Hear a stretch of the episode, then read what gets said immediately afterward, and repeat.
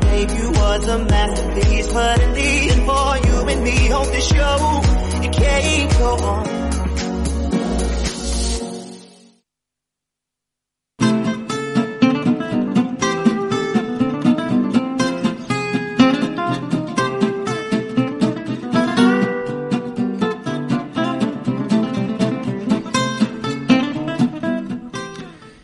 Bienvenidas, bienvenidos a Conecta 3, un programa para enriquecer nuestras relaciones desde la mirada de la comunicación no violenta. En Radio Construyendo Relaciones con Alicia Manuel, Dani Mushi y el que os está hablando, Francés Bonada. Y hoy hablaremos de chacales y jirafas, ¿no? Eh, Dani, ¿cómo estás? Eh, bien, eh, hablaremos de chacales y jirafas. Esto va a ser un documental. Documental de la 2. B- O no, BBC Earth Life. Jackals and Giraffes. Algo así. Alicia, ¿cómo estás tú? Bueno, estoy emocionada hoy porque mirar ¿Ah, ahí sí? he puesto mi Facebook Live que estoy haciendo un reto de 30 días viviendo la comunicación no violenta en vivo y en directo Ah. y me ha parecido una buena idea pues compartir nuestro programa Ah, qué bien. que es comunicación no violenta en estado puro.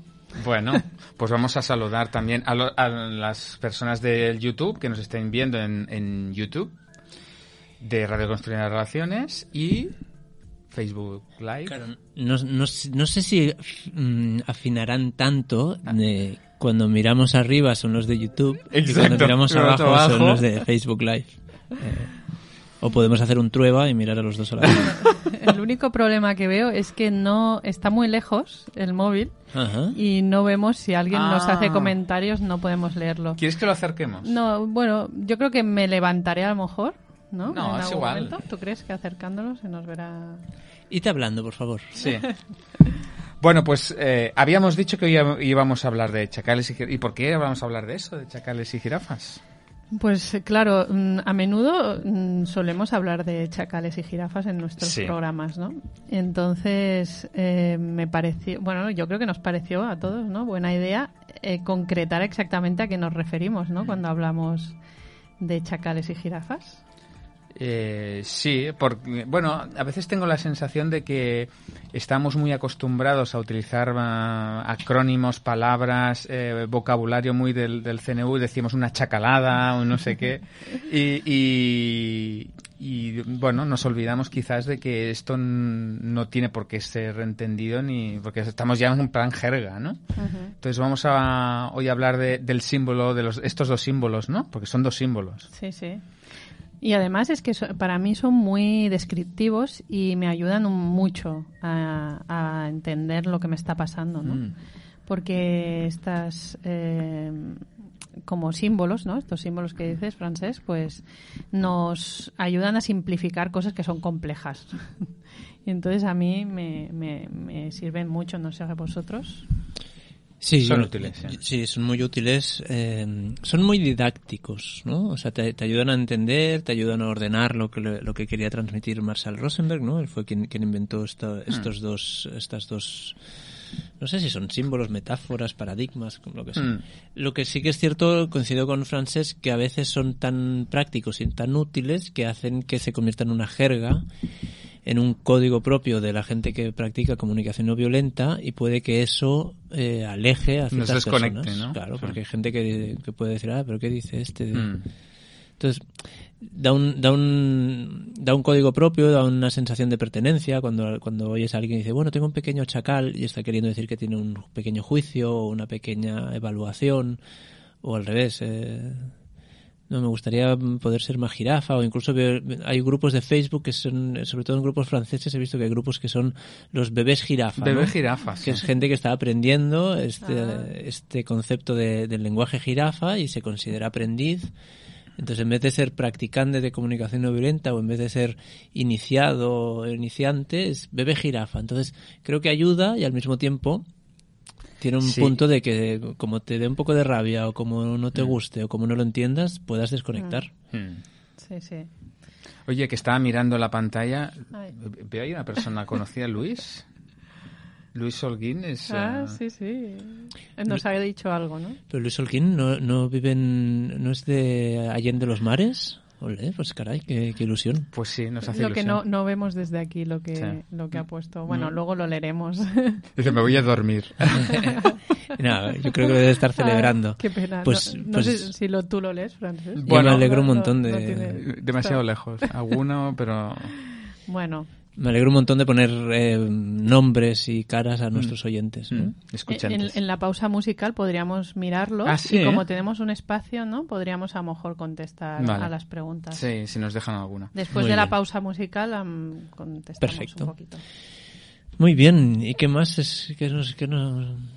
Bueno, Dani, ¿nos, nos vas a guiar tú Ah, hoy vale, o no? sí. Es que estaba pensando, es, es como que de repente cogía las riendas, pero sea, ¿sí? ¿Seguro? Sí. Sí, vale, pues sí, venga. Entonces, eh, una de las cosas que, que estábamos dudando de hacer, si era ir comparando una cosa con la otra, Sí. el modelo de lenguaje chacal, el modelo de lenguaje jirafa, pero antes de eso, em, En el esquema que hoy ha construido Dani y y Alicia también, ¿no? No, no, ah, no. Esta vez ha sido Dani.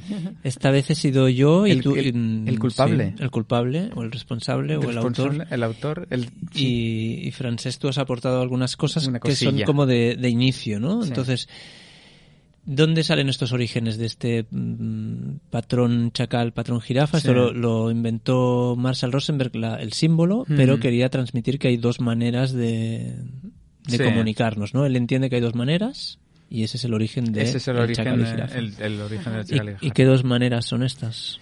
Eh, yo, yo para antes de empezar el programa se, se me, me gustaría como leer una peque- un pequeño cuento muy muy breve que para mí tiene sentido para darle explicación a esto de los, de los dos paradigmas. Si me permitís que Sí.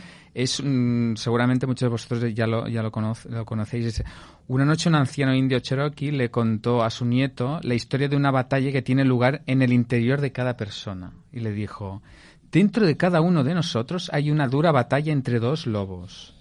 Uno de ellos es un lobo malvado, violento, lleno de ira y agresividad.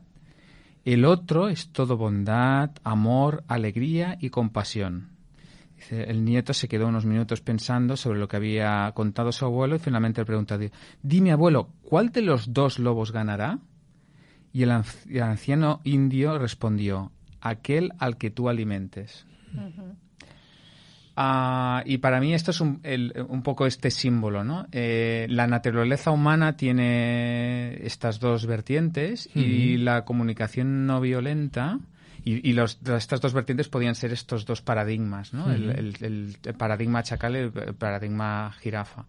Y la comunicación no violenta nos ayuda a reconectar con ese lobo bueno, con esa parte que está en todos los seres humanos, aunque también la otra existe. Es- tenemos ambas partes, pues vamos a poner de qué manera ponemos atención sobre esa, porque esa existe, esa está allí. Entonces es, eh, bueno, mm, me gusta como para, para traer esta, este simbolismo.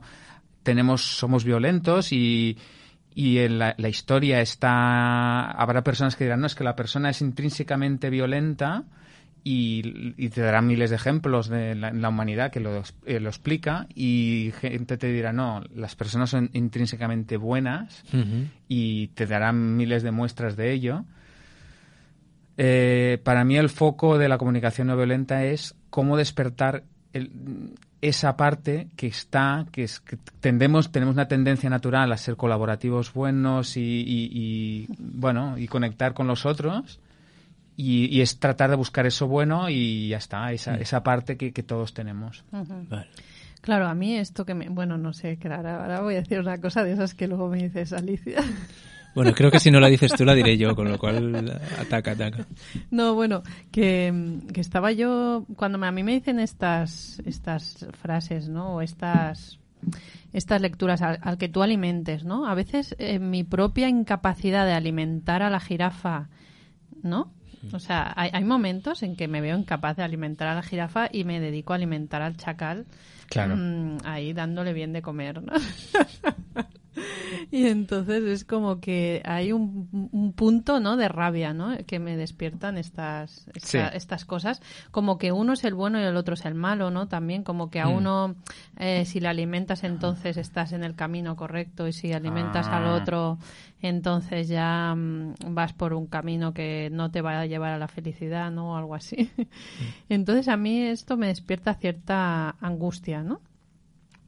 Y, y entonces pienso, cuando yo estoy alimentando al chacal, me gustaría, o sea, a mí lo que más me está siendo útil en la vida es que cuando estoy alimentando al chacal, Estás alimentando esa parte violenta, digamos. sí, a esa parte de los juicios, ahí recreándome en eso, eh, me, eh, me gusta ser compasiva conmigo. Ah, O y sea, en realidad tengo a los dos en activo muchas veces, ¿no? O sea, es como que estoy alimentando al chacal y a la vez la jirafa me está dando compasión para que no me hunda en la miseria, ¿no? Y entonces eso me permite salir de- del malestar o de la situación más tensa o chunga que me encuentre y sin, sin, sin negar ninguno de los dos, ¿no? Sin negar ni al Mm. chacal ni a la jirafa. Bueno, Muy bien. Yo como, como guía de privilegiado de esta media hora de, de tertulia, me doy cuenta que ya estamos hablando mucho de chacal y jirafa sin haber entrado eh, a definir mucho más, pero quería recoger un par de cosas. Por ejemplo, el cuento que has eh, narrado, Francesc, el, mensaje final es muy útil en el sentido de que nosotros tenemos una capacidad de poner el foco en un sitio y al poner el foco en ese sitio pues hacerlo crecer o darle más valor o darle más, más espacio. Y al mismo tiempo este cuento eh, juega con una dualidad mucho más extrema que las figuras de chacal Sí. y jirafa, ¿no? Hay un lobo bueno y un Sí. lobo malo, a uno hay que, hay que, o sea, implica una victoria, ¿no? ¿Quién ganará? Al que le dé de comer, ¿no? Al que alimente. Significa que el otro tiene que perder y está bien que pierda, ¿no? Y entonces en, el- en los patrones de, de chacal y jirafa, una de las cosas que se explica mucho al principio es que no hay, no es que uno sea el bueno y el otro sea el malo, porque si no caemos otra vez en la dicotomía de bueno malo, correcto incorrecto, y Rumi nos seguirá esperando en aquel sitio que defiende que más allá de las ideas de actuar bien o actuar mal hay un sitio, un campo, ahí nos encontraremos. ¿no? Si caemos en que el chacal es malo y la jirafa es buena, pues Rumi nos seguirá esperando, ese filósofo sufí que citaba Malsa Rosenberg. Entonces, mm, veo aquí en el esquema que hay una parte que dice cuál- cuál los- cuáles son las- las- los peligros ¿no? de utilizar estos patrones. Y uno sería esto, de decir, bueno, el, el chacal es malo, la jirafa es buena, tengo que ser jirafa, que es una cosa que nos advierte mucho Isabel Padovani, que una formadora certificada de Francia, que es caer en una exigencia, en una violencia hacia nosotros mismos, y es como tengo que evitar el chacal. Y lo que dice Alicia es, no, no, no, Ali- el, Hmm. el chacal tiene una voz súper eh, útil, interesante, porque nos indica necesidades no satisfechas, nos indica que hay algo que no está funcionando y no, no queremos que desaparezca el chacal de nuestra vida. Lo que queremos es que no cree más desconexión de la, de la que podamos, eh, de la que nos gustaría vivir, ¿no? Entonces, antes de entrar ya de, de pleno, es, Hmm. eh, ¿cómo es que escogió estos símbolos? Yo he oído cosas, pero no... Sí. ¿Alguien, ¿Alguien tiene como claridad? Sí, bueno, a ver, la, la jirafa, se escogió la jirafa porque la jirafa tiene unas características ah, que le gustaban o que simbolizaban ese patrón, eh, que es la jirafa, tiene un cuello alto ujú, y eso le permite ver por encima, tener una perspectiva de lo que es un conflicto y, y- y ir más allá de las estrategias y buscar las necesidades. O sea, tiene una perspectiva que el chacal que vive, ¿no? que está por abajo, no tiene, ¿no? Y se queda enganchado en las estrategias y no puede ver más allá de necesidades. Esa podría ser una de las propiedades, ¿no? De. ¿Alguna más? Bueno, yo había oído que la jirafa es el animal que tiene el corazón más grande de, de todos los animales. Bueno, eso dicen. El mamífero, o sea. Mm. y, y entonces, en relación a su cuerpo, supongo. No, no, no, es, Joder. es el mamífero que tiene, porque claro, bombear la sangre Mm. Hasta hasta, el- no sé cuántos pisos hacia Claro, arriba, tienes que tener un corazón con...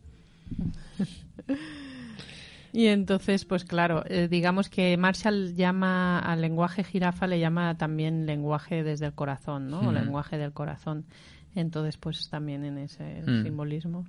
Claro, yo había oído esto del, del corazón, de la visión, del hecho de que al ser herbívoro, pues, pues, eh, bueno, siempre tiene un punto más, más fácil, ¿no? Para, para hablar de paz y de cuidado y de compasión si eres si eres si no comes otros animales, ¿no?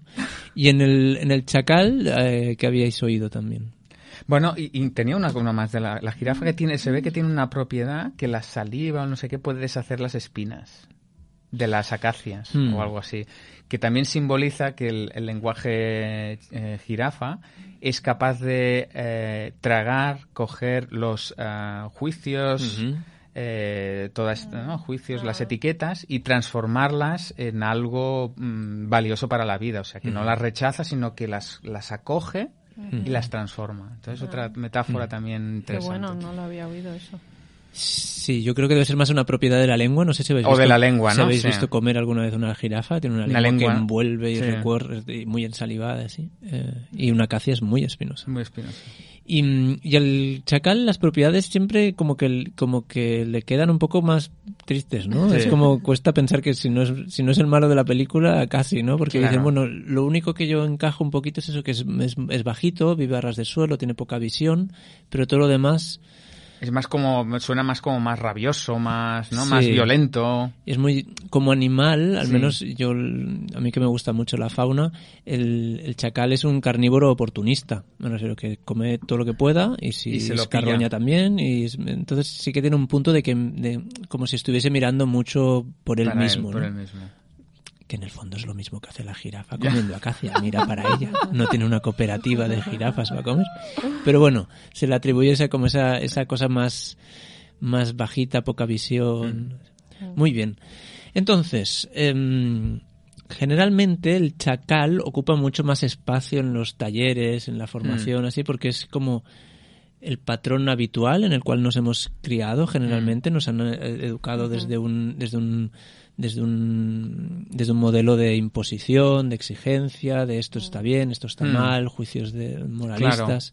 Entonces es como que que tiene más presencia Es y lo que estamos acostumbrados. nos ya. genera más dolor y es lo que se suele Mm. tratar mucho más. Entonces, ¿os parece que empecemos hoy por el chacal? Sí, y si me permitís, am, eh, él, mm, eh, Marshall Rosenberg, cuando bueno, cuando creó la comunicación no violenta, se- él estaba como, como curioso por cómo es que hay violencia y cómo y cómo es que hay, cómo es que hay personas que incluso en situaciones muy bestias mm, continúan siendo compasivas, ¿no? Y él entonces identificó que hay patrones eh, de comunicación y ideas de entender las relaciones que lo que hacen es distanciar, separar y eso nos acerca a la violencia. No es que sea violento intrínsecamente, pero nos acerca a la violencia. Y hay otra manera de entender, de ver, de, a, de ver a, los, a, las, a las personas que nos acerca. Y él, entendiendo eso, fue cuando sacó estos dos patrones. Dice, vamos a ver qué patrón me aleja del otro y me acerca a la violencia. Y ese es el patrón chacal, el que, me- que me, me desconecta, y el patrón jirafa es el que me conecta a, la otra, a, a las personas y por lo tanto me hace despertar ese, esa vertiente, digamos, que tenemos de, de, de- de- de querer cooperar con los otros, ¿vale? Es como para... Y entonces, Vale. el que estamos habituados es el patrón jirafa, o sea que normalmente en nuestra sociedad, y ahora lo vemos, ¿no? Es el eh, nos lleva a un patrón de desconexión hacia el otro y por lo tanto nos ayuda, nos empuja de alguna manera a la violencia. Y entonces esos, esos patrones que veo aquí que son como las propiedades del, del, del lenguaje chacal, habla de que son los patrones habituales, ¿no? Que Marshall los diferencia muchas veces de los patrones naturales que Mm. puede representar la jirafa, en este caso los patrones habituales, porque son los que abundan, los, Los que, que estamos abundan. acostumbrados, que serían... eh, El de, el de Sí, el de ataque, defensa y huida, ¿no? Aquí Claro. hay, bueno, leo lo que hemos puesto, eh, que sería ante una, un juicio de otra persona, ¿no? O lo que, y lo consideraríamos un ataque, ¿no? Alguien nos, Sí. nos juzga, nos, nos evalúa, nos eres un pesado, eres, eres no sé qué, sí. un desconsiderado. Mm, mm. Bueno, o, o nos compara con, con otra persona. Bueno, hay muchas variantes, ¿no? Ahora las veremos. Pero lo que tendemos a hacer o la forma en la que tendemos a reaccionar ante estos juicios es o atacamos, Pues mira que tú, el imperio contraataca. pues mira que tú, pues anda que tú el otra vez no hiciste Sí, tal, sí, sí. no sé. pum. sí, o nos defendemos. Bueno, una- un ataque puede ser la mejor defensa. No, Sí, pero- defensa sería también como Por ejemplo, justificarse. sí. ¿no? Ah, justificarse, ¿no? De decir, bueno... el clásico es la claro. justificación. Justificación, ¿no? eh, Hacerse la víctima. Sí. eh, Ah, también. Justificarme, pues sí, pues claro, porque yo... Sí, sí, justificarse. Hace- En, en realidad lo he hecho sin querer. Me hace gracia porque Francés, cuando, cuando estábamos preparando el programa, decía, eh, es muy importante, eh, creo que, que demos ejemplos de cada cosa, ¿no? Y ahora lo veo en modo ejemplo total y es, y es muy útil, claro, porque, porque si no son palabras, que Claro. dices, bueno. Y la huida que podría ser La huida que podría ser irse directamente. irse o, O sea, o cerrarse. Desaparecer. Que es una que yo... mm, Ha sido mi patrón durante muchos años, aún está mm, menos, pero es algo que en el que me reconozco, ¿no? Cuando hay una cosa de estas, pues ataca a huir o, o- o huir. Pues me voy, me, me voy a mi habitación. Que ahora estaba pensando que el ignorar a la otra persona, ¿en dónde estaría de Eso esos? de- en, en ataque, defensa, huida, ¿cumpliría los tres? Sí, es yo- violento, violento. Yo creo que lo pondríamos en, en huida, pero sí que es verdad que puede ser, si se hace de manera deliberada. Yo creo que si el, si el ignorar es desde la incapacidad, por ejemplo, lo veo más como una huida. Si es desde una estrategia de así, pues ahora, te lo- ahora vas a ver cómo no te hago ni to caso. Es, puede ser más un ataque. ¿no? Sí, sí. Bueno, está claro que todos estos comportamientos son patrones que me alejan del otro, Claro. son comportamientos que se pueden llamar, desde la perspectiva de la comunicación no violenta, violentos en el sentido que no es que me acerquen a la otra persona, sino que me alejan de la otra Claro, persona. sí. Claro, y de alguna manera también eh, em, violenta, o sea, nos violentan a todos, Sí. o sea, no- mm, nos llevan pues a sentimientos de angustia, de, Sí. de rabia, de tristeza, de, de dolor. o Me sea, siento atacado, ¿no? Claro, claro. Es que además el, el- tanto el lenguaje chacal como el lenguaje jirafa, no nos olvidemos que va hacia afuera. Pero mucho hacia adentro, Mm. porque no sé vosotros, pero yo tengo una vocecita interna que me, que me dice cosas y no estoy en... no te has tomado la pastilla ya. aún, aún- aún- no estoy diagnosticado, creo que se llama, eh, no sé, Alicia que es psicóloga no sabrá decir si tiene un nombre más así.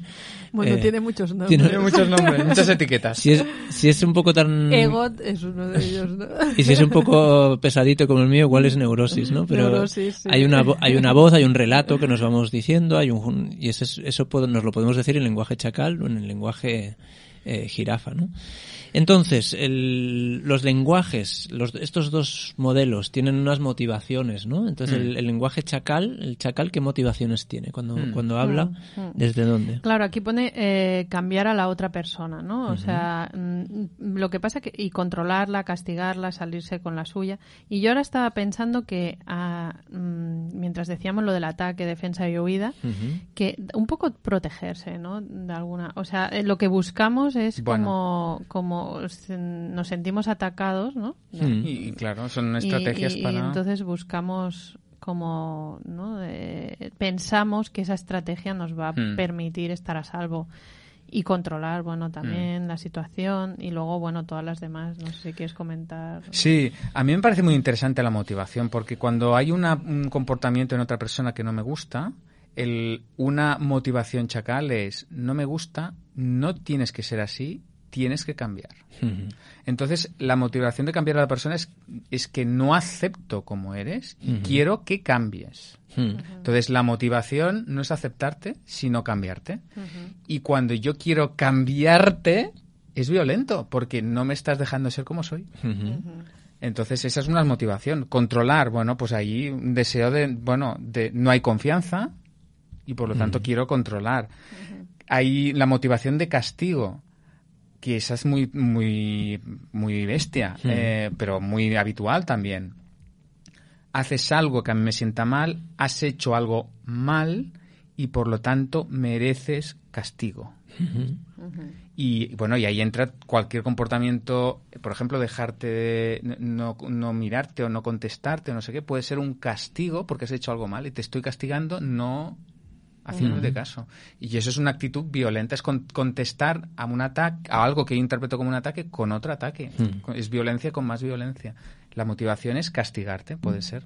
y que no suele no suele puede ser relativamente eficiente en un contexto de educación, del tipo, bueno, durante mucho tiempo el castigo se ha usado porque da resultados a corto Sí, sí, plazo, claro. pero a nivel relacional no es... Tiene un precio. Claro. No- no- Tiene no como aporta. efectos secundarios, Claro, ¿no? O graves. sea, al final eh, es, em, el castigo, en realidad, yo, yo muchas veces que estoy en entornos así educativos y de madres y padres, realmente mm, cuesta de dejarlo, ¿no? Porque Mm. es como que a, a corto plazo parece eficaz, ¿no? Ni- O sea, eh, sobre todo si la motivación, o sea, ¿por qué también parece eficaz? Porque si la motivación es cambiar a la otra persona, controlarla o salirme con la mía, pues a ver, el castigo, castigo me viene perfecto. Sí, es como que se adapta perfectamente a, a- lograr mis objetivos, ¿no? Pero claro, ¿qué pasa? Que si tus objetivos no son esos, que podría ser que tú dices, mira, pues es que yo ya he visto que cambiar a la otra persona, controlarla y salirme con la mía me produce más malestar que bienestar al final, ¿no? Entonces prefiero, mm, bueno, prefiero tener otras motivaciones en mi vida, ¿no? Más que me produzcan más satisfacción. Entonces, pues claro, ahí es cuando el castigo empieza a perder fuelle, ¿no? Y empieza uno a plantearse, ostras, a lo mejor hay otra forma mm, Claro. más saludable o más eh, que me produzca más satisfacción, ¿no? Para, para relacionarme con la otra persona. Y, en- y además evitas todos los efectos secundarios que tiene el Mm. castigo mm, en los niños, sobre todo, ¿no? Que eso darnos pa- para otro programa, el tema del castigo. Sí, porque como sociedad mm, sigue siendo una estrategia que se usa porque por ahora muestra ser la más efectiva. Me refiero Sí. que, el- que el- si la policía detrás no tuviese un Claro. sistema judicial que castiga, Claro. em, o una violencia que puede aplicar como castigo, pues mu- mucha gente Hmm. pues no, no, no cumpliría unas normas de convivencia. Bueno, incluso ya no solo de convivencia, la mayoría de nosotros, si no hubiese radares, iríamos un poco más rápido con el coche. Está claro. Y el radar, el radar en sí no es nada, es una notificación que implica luego un castigo económico. Entonces parece que funciona, entonces es, Sí, sí. es perverso. Entonces otra otra característica del lenguaje chacal en, en contraposición al lenguaje jirafa es que así como el lenguaje jirafa está al servicio de la vida, se dice que el lenguaje chacal está promueve la alienación de la vida, que es como un poquito una ¿Qué significa es eso? que es rarito, pero es como, como que nos separa de, de ese concepto de enriquecer la vida y enriquecer las relaciones, sino que nos lleva a un sitio mucho más carente de celebración y de gusto, ¿no? Y, Mm. y veo aquí pues que tenemos un montón de, de ejemplos de cómo podemos estar eh, Alienados. alienados en- con nuestras conductas, ¿no? ¿Queréis, queréis Sí, entrar ahí? bueno, conductas que, que nos separan de la vida es el paradigma este de que si yo gano tú pierdes y si tú pierdes yo gano. Entonces, eh, muchas veces en el, en, en el salirme con la suya está eso, eso ya lo habíamos Sí. hacerlo en varios programas, ¿no? Eh, yo soy importante, si yo quiero salirme con la mía es siempre a costa de que tú pierdas. Por lo tanto, lo que voy a hacer es intentar imponerme. Incluso hay algo más perverso que es que si no puedo ganar, puedo optar también por el Perder, perder. venga. Si, Sí, eso lo- lo- si no, si no voy a ganar, pues nos fastidiamos todos, ¿no? Mm. Sí, sí. ¿Qué más? Aquí también habla sobre el, sobre el poder. Sí, sí. Bueno, eh, hay dos formas de poder, ¿no? Pues ese, bueno, habrá más, ¿eh? Pero, Pero aquí pero lo aquí, simplificamos. aquí lo simplificamos con dos formas. Una es el poder sobre la otra persona, que sería como esto de controlarla, salirme con la mía y todo. O sea, mi objetivo es eh, conseguir lo que quiero a toda costa. Y el otro sería el, el, el poder con, ¿no? Que es que mi objetivo no está en, en obtener lo que deseo, sino que mi, mi, mirada o mi objetivo lo pongo en cuidar la relación. Entonces, claro, es lo que decíamos antes, ¿no? Si, mi, si yo lo que deseo es cuidar la relación, sí que, eh, eh, sí que si yo, por ejemplo, hablamos de un niño, ¿no? De tu hijo, por ejemplo, de un hijo, ¿no? Eh, está claro que yo, de alguna manera, ostento algo de poder, pues por O- o edad, mucho. eh, pues porque de alguna manera le doy de comer. Le cuido, le levanto. Bueno, tengo como un, un cierto estatus de poder natural, ¿no? Sí, sí. De jerarquía, digamos, natural. Eh, pero luego ese poder lo puedo ejercer de una manera o de otra, ¿no? Entonces, si yo lo ejerzo eh, para cuidar la relación, pues se tendrá mm, unas connotaciones muy diferentes que si el poder lo ejerzo pues para dominar, controlar o salir con Mm. Sí. la mía. Yo ahí añadiría que mi objetivo, eh, incluso puedo decir que mi objetivo es salirme con la mía. Ujú. Lo que ocurre que eh, desde la perspectiva chacal es salirme con la mía y no me importa para nada eh, el otro. Y en la perspectiva jirafa sería quiero salirme con la tuya siempre que eh, sea que tú también te salgas con la tuya. O sea, eh, yo no estoy ni por encima ni por debajo de ti. El me salirme con la mía implica que yo soy más importante que tú. En ah, paradigma o en el lado jirafa es yo soy importante Ujú. y, a la- y, y al mismo tiempo tú eres tan importante como yo. Vamos a mirar de encontrar alguna manera en la que yo me salga con la mía y tú también. O, o que tú quieras contribuir a mi bienestar siempre que quieras hacerlo porque, porque quieres, no porque, porque tienes que hacerlo por miedo a un castigo o por alguna cosa de esta. Sí. Efectivamente queremos cuidar la, la relación, que es lo que tú Mm. come- comentabas, ¿no? Y, y respecto a esto que tú dices, eh, una, una cosa que me gustaba mucho que aprendimos en el IIT de Fabiola, una formadora, eh, es que ella decía, mm, cada uno de nosotros como individuos tenemos el 100% de nuestro poder individual. O sea, tú no tienes más, ni yo tengo más, eh, ni mi hijo tiene más, ni yo tengo más. Cada uno tenemos el 100% de nuestro poder personal, ¿no? Pero cuando yo como madre, ¿no? Tengo, eh, me añado un 50%, ¿no? Pero ese 50% lo pongo a disposición de la relación. No lo pongo a disposición de salirme con la mía solo, sino lo pongo Solo. en la relación. ¿no? Mm. Tener en, en la relación significa tener en cuenta a la otra El persona. cuidado, el Claro. tal. Y si además consigo lo que quiero, pues Mm. genial, ¿no? Fantástico.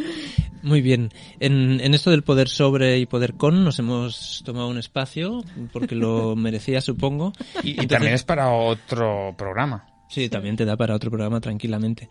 Entonces, luego voy a citar rápidamente las otras conductas que podrían Sí. formar parte de esa alienación de la vida. Eh, etiquetar a los demás, que eso luego tendrá un espacio cuando hablemos de los juicios. Y si no, también tenemos un programa. Etiquet- ya de etiquetar decir, es eres tal, Eres eres, tonto, eres listo, eres bueno. Eres cocinero. Eres cocinero, casi. eres, eres, Sí, sí. eres futbolista, Bueno, tú como, eres modelo, tú como Eh, ingeniero te eres, habrás... po- eres político. Eres ¿no? político. Presidente. eres ingeniero. Claro, tú como ingeniero te habrás llevado muchas veces la etiqueta, ¿no? Y Mm. los ingenieros, como son. Uy, mira, qué raritos. Qué raritos. Luego está el, el hacer juicios morales, que es esto está bien, esto está mal, esto no se puede hacer, esto sí que se puede hacer. Que eso nos lleva al castigo, porque si está mal merece castigo. Claro. Em, la búsqueda de recompensas extrínsecas, que extrínsecas. Es hacer algo para buscar o buscar un premio, Aprobación, sí. que puede ser la aprobación, o por miedo a un castigo. O sea, mi motivo está siempre fuera. Sí, sí. Yo hago las cosas para obtener un beneficio, un, un- no un beneficio, un premio, o para huir de un castigo. Muy bien. Y eso nos, nos llega también a negar las opciones y la responsabilidad personal. Es como, como todo está pasando fuera. Tuve que hacerlo, Eh, claro. no tenía elección. Claro, esto, esto realmente es lo que más cuadra, bueno, to- todo cuadra, pero con a- la alienación de la vida, ¿no? Que decíamos, es como estamos eh, al margen de nuestra propia vida, ¿no? Nos ponemos al margen de, de nuestras pro- de Sí. lo que nos está pra- Sí, pasando. es como, a ver, me- las cosas me pasan. Es como yo no soy un espectador y no soy un actor de mi vida. Entonces, bueno, Voy para a- según qué cosas claro. está muy bien ser un actor de tu vida, porque de hecho eres el protagonista. Al menos yo soy el protagonista de la mía. Si estoy de espectador, mm, bueno, es una, es una opción. Hay, hay, hay según qué tradiciones espirituales que te invitan a ser un espectador y a, y a dejar las cosas, a no aferrarse. Pero No sé si era en ese sentido, ¿no? es más bien, yo creo que es más bien a no aferrarse a las estrategias, a los apegos, cosas de ese tipo.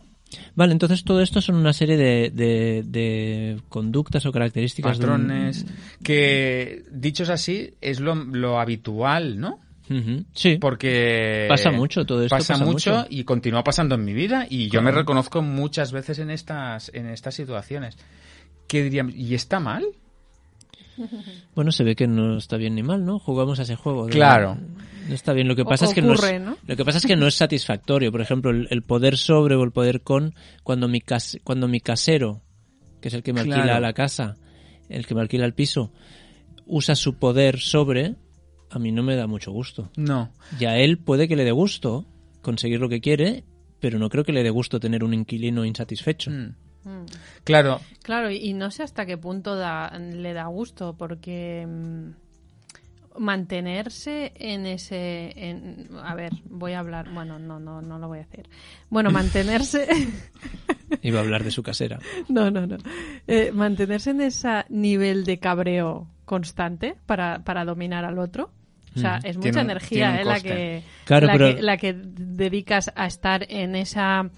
mm, ¿No? Es como ir a la guerra, ¿no? Los guer- Imagínate estar todo el día guerreando. O sea, al final dices, joder... mm, Pero al mismo qué tiempo, cansado, ¿no? al mismo tiempo, como una característica también del lenguaje chacal es negar las opciones y la responsabilidad. Claro. Es que claro, los inquilinos ya sabes cómo son. Si no estás encima de ellos, te dejan la casa hecho un desastre. Si no, no sé qué. Sí. Con lo cual, Pa- para mí lo, lo importante habitual. de reconocer esto, este patrón no es que esté bien ni mal, sino que para mí lo importante es darse cuenta que cuando estoy en alguno de estos patrones, eh, mm, me estoy alejando de la otra persona, eh, estoy creando separación y me estoy acercando a la violencia o estoy promoviendo la violencia. Por lo tanto, ¿es bueno o malo? No. Bueno, simplemente que te lleva a un sitio que es ese.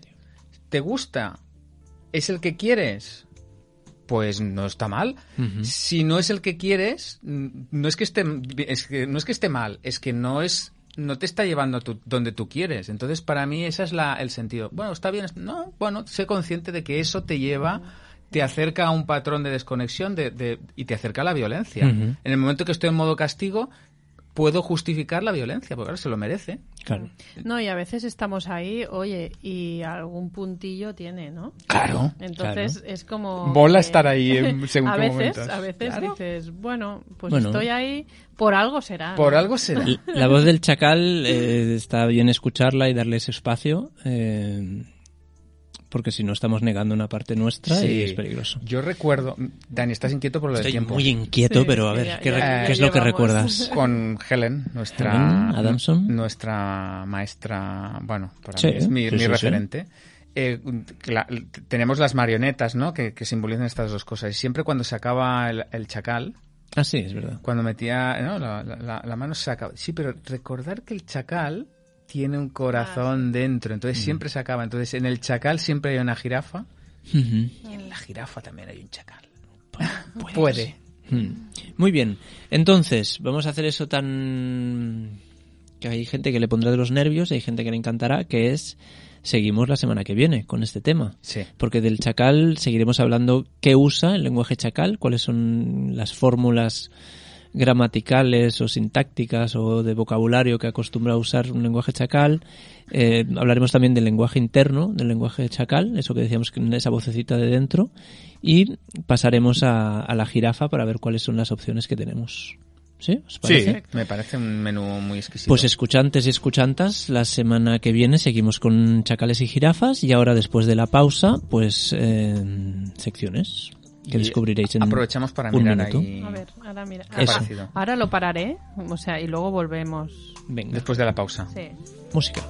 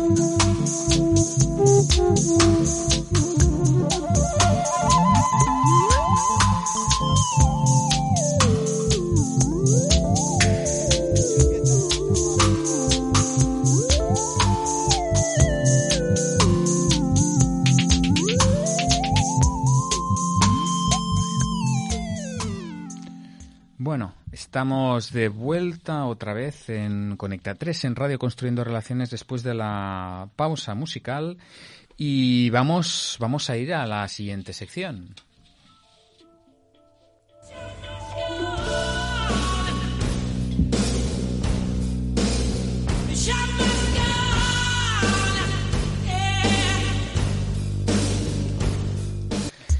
Sí, eh, Show Must Go On. Eh, Dani, vamos a recuperar, uh, mm, bueno, en esta sección mm, recuperamos preguntas que nos han hecho en uno de los dos o en los dos. Es- ¿Todavía tenemos del primer show o ya tenemos del segundo? Ya tenemos del segundo. Tenemos del segundo, ¿no?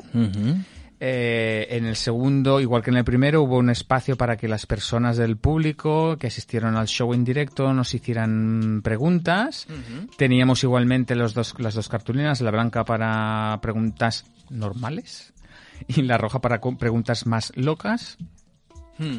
Y veo que estás aquí haciendo como la selección, ¿no? Sí, porque en, la, la- en el último show, de- en las tarjetas, nos apuntaron dos preguntas, entonces ahora estaba intentando ver cuáles habíamos leído el otro Ah, día. ¿no? Y no las, no las marcamos de ninguna manera. Creo que sí, Ah, vale. pero... No Pero- seleccionando preguntas, No, no, no, no. no, Dani. Est- Estoy intentando no hacerlo. Entonces... eh, Bueno, tenemos la mano inocente que, que, que será Alicia que seleccionará, ¿no? es que creo que sí- creo que sí que hemos...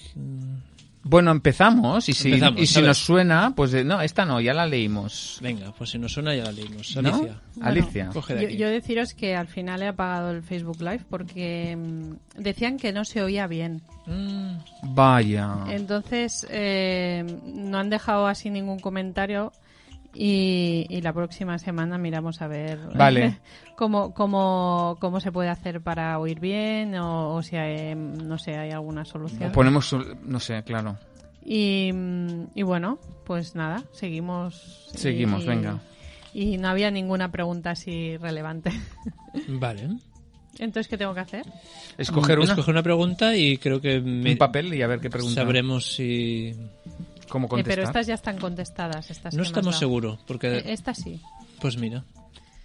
Eh, esto también. Pues entonces eran, Alicia se acuerda. eran esas, entonces las no... sí, dame esta. Venga, vamos ahí. Hoy show must go on a un ritmo Sí. relajado. Mirar, a ver, A ver. la pregunta. ¿eh? A ver. ¿cuál La- nos lanzas? aquí además ha especificado seria y loca. Ah, qué bien. Ah, es, es verdad, lo estoy viendo desde aquí. loca, Desgraciadamente sí. también reconozco la letra. Esto es lo que tiene que vengan. Venga. Eh, bueno, puede la seria, ¿eh? Venga, la serie, sí, sí. Puede que la violencia sea a veces una oportunidad casi necesaria para algunos cambios. Pues sí. Francés opina que sí. Claro, a ver, si puede ser una oportunidad, sí puede ser Sí. una oportunidad. claro. Efectivamente. De- Igual que el castigo, igual que hablábamos antes del castigo, ¿no? De hecho, a veces para evitar, evitar una situación violenta, una situación, una bronca, pensando que eso, eso lo leímos en La Paz se aprende, ¿no? Eh, había una cita algo así como em, eh, promover la paz no es lo mismo que, que no haya conflictos. Ujú. Entonces, eh, dar la acogida a un conflicto, si se puede manejar sin matarnos, eh, puede ser la oportunidad a, a fortalecer, a fortalecer las relaciones y que, y que, y que sea una oportunidad para que- porque si no, no, no- si no aparece ese conflicto, esa lucha, no, no se puede arreglar, no se puede gestionar eso. Entonces, eh, puede ser violento inicialmente y a la vez un camino para transitar eso. Ujú. Es que podríamos decir entonces que la violencia tiene mala fama. Sí, Sí, creo que fundamentada, pero la tiene. sí. Claro, es que aquí, por ejemplo, la, eh, la violencia puede ser una oportunidad. Claro, si ¿Qué, qué significa violencia? ¿Cómo entendemos Claro, violencia? Cojamos el espectro de la violencia, entonces si la si hemos quedado que antes, por ejemplo, estábamos hablando del lenguaje chacal y decíamos que ignorar a alguien, ¿Es cerrarse violento? es violencia, eh, y luego está la violencia física, Claro. mm, extrema de mm, asesinar a alguien, por decir algo. Eso sería como dos, dos extremos, ¿no? Entonces, todo ello es... to- Dentro de ese espectro todo es una oportunidad, en el sentido de que eh, Marshall Rosenberg hablaba de que él eh, hay una hay una parte de la violencia que la justifica, ¿no? Que es la violencia al servicio de la vida, la violencia en protección El uso protector de la fuerza. uso protector de la fuerza, ¿no? Entonces, si, si en un momento dado para salvar eh, la vida de uno, la vida de otro, eh, o, se puede aplicar violencia, ¿vale? Entonces, Yo obligo a alguien a va a cruzar la calle y, eh, y- y le agarró de los pelos, le agarro de los pelos y le obligo por la fuerza a no cruzar la calle. claro. O por ejemplo, Violentamente. sí, o por Bueno, él llamaba, lo llamaba uso protector Uso de la, pro- de uso la- protector de de la fuerza. Uso protector de la fuerza. no- Uso no- protector de la no incluía el, Vale, el sí, sí, término. correcto. Bueno, más que nada porque es que hace poco vi a Marshall en una en, en Ah. YouTube. Ah, qué susto. se le ha parecido. Eh, para los escuchantes que no lo sepan, Marshall Rosenberg murió hace, ¿qué? ¿Tres o cuatro años o menos? Tres. sí, puede Tres, ser. dos o tres, ser. Pues claro, Tres, no. puede ser un impacto verlo ahora mismo. Sí, ojalá. Con todo el cariño, ¿eh? A mí estas verlo, cosas. pero no. Eh, entonces, mm, y, y era una, una grabación muy cortita, ¿no? Y hablaba de, de sus vivencias en, en los conflictos de guerra a los que había est- estado asistiendo. Sí, porque se había Sí. metido en líos de intentando Sí. poner paz entre Tutsis y Hutus y en Palestina y en situaciones de... Y, y el entrevistador le preguntaba, ¿no cree algunas personas le juzgan a usted de naif al querer como un mundo así en paz o tal y cual, ¿no? Y que esto que está usted defendiendo es muy es muy naif, ¿no? Le decía.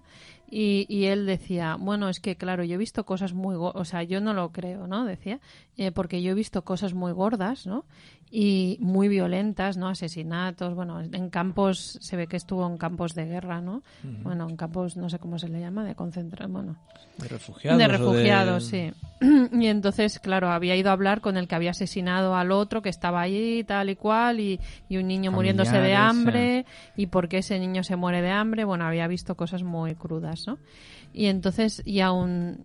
Y, y me quedó como grabado el, el- el- la diferenciación que él hacía entre lo que es violento, para lo que era violento para él, y lo que era el uso protector de la fuerza, porque realmente eh, él lo, eh, lo que decía es que mientras mi intención Claro. sea la de proteger y no la de castigar, entonces Ah. estoy usando el, uso bueno. protector La de de la fuerza. castigar, ¿eh? Si mi intención es la de castigar por eso que ha hecho, entonces ya estoy usando la violencia. La violencia. ¿no? Claro, muchas gracias Alicia porque sí, es un- Sí. son esos matices que a veces Es nos, muy nos hacen- importante.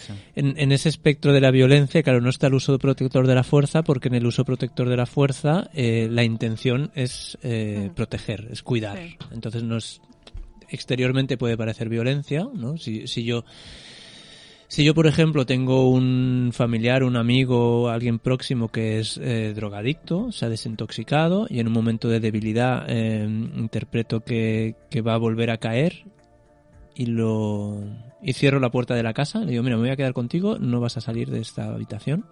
Eso tiene un componente eh, restrictivo del tipo, bueno, te, está, te estoy impidiendo hacer algo, estoy creyendo que yo sé más que tú, estoy aplicando un poder extraño, pero al final es como, bueno, sería una interpretación de un uso protector de la fuerza.